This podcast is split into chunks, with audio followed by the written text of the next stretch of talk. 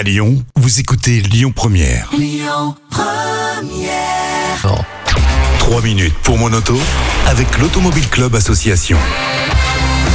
Des rendez-vous avec lui chaque semaine et je vous le rappelle aussi quand vous voulez sur l'appli et le site de Lyon Première en podcast. Je veux parler d'Yves Cara, porte-parole de l'Automobile Club Association. Bonjour Yves. Bonjour Yannick et bonjour à toutes et, Et à si on tous. parlait hybride cette semaine? Hum, hybride, hybridation. Alors, vous avez trois sortes d'hybridation. C'est important de l'avoir en mémoire parce que quand vous allez acheter votre future voiture, euh, qu'elle soit neuve ou de case, enfin, hum, d'occasion, il n'y en a pas encore trop d'hybridation. C'est un peu tôt. hein. Ça, ça se développe un petit peu, mais c'est bien de le savoir. Vous avez d'abord les micro-hybrides. Euh, le moteur thermique tourne en permanence, d'accord? Il est juste un petit peu aidé euh, de temps en temps par euh, une assistance électrique qui euh, réduit l'énergie demandée au moteur thermique. Mais c'est toujours le moteur thermique qui fonctionne, toujours. Voilà, ça c'est une première chose.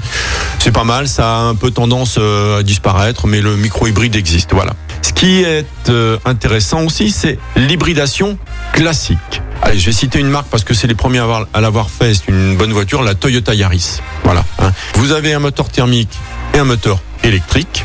Et le moteur électrique qui se recharge dans les phases de décélération, hein, ce qui n'est pas le cas pour le micro-hybride, euh, se met en marche, le moteur électrique, dans les phases de démarrage où là, le moteur thermique demande beaucoup d'énergie.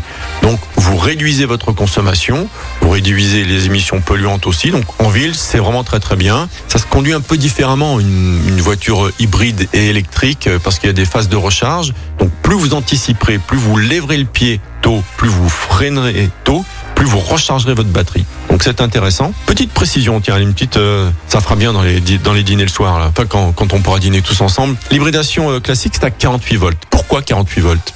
Eh bien parce que on va dire qu'à partir de 60 volts, hum, voilà, c'est dangereux pour l'homme. Vous mettez les doigts dans la prise à 220, ça vous fait très très mal, vous pouvez y rester. Jusqu'à 60 volts, c'est dangereux. Au-dessous, ça va. Donc on s'est dit que 48 volts, voilà, c'était pas dangereux pour un mécanicien qui interviendrait ou autre. Donc on peut le faire. Donc c'est du 48 volts. Et puis vous avez les hybrides rechargeables. Donc là vous avez des grosses batteries, un moteur électrique plus lourd, donc une autonomie plus importante. Et vous pouvez, comme c'est euh, précisé, la recharger.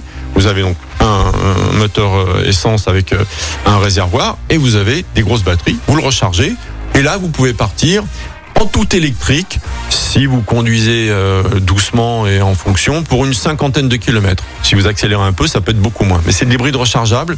Alors, évidemment que c'est bien à l'usage. Vous avez un hybride rechargeable essence. En plus, vous, mettiez un- vous mettez un boîtier super éthanol, vous allez rien dépenser quasiment à l'usage, en carburant. Par contre, à l'achat, l'hybride rechargeable, c'est 5-6 000 euros en plus.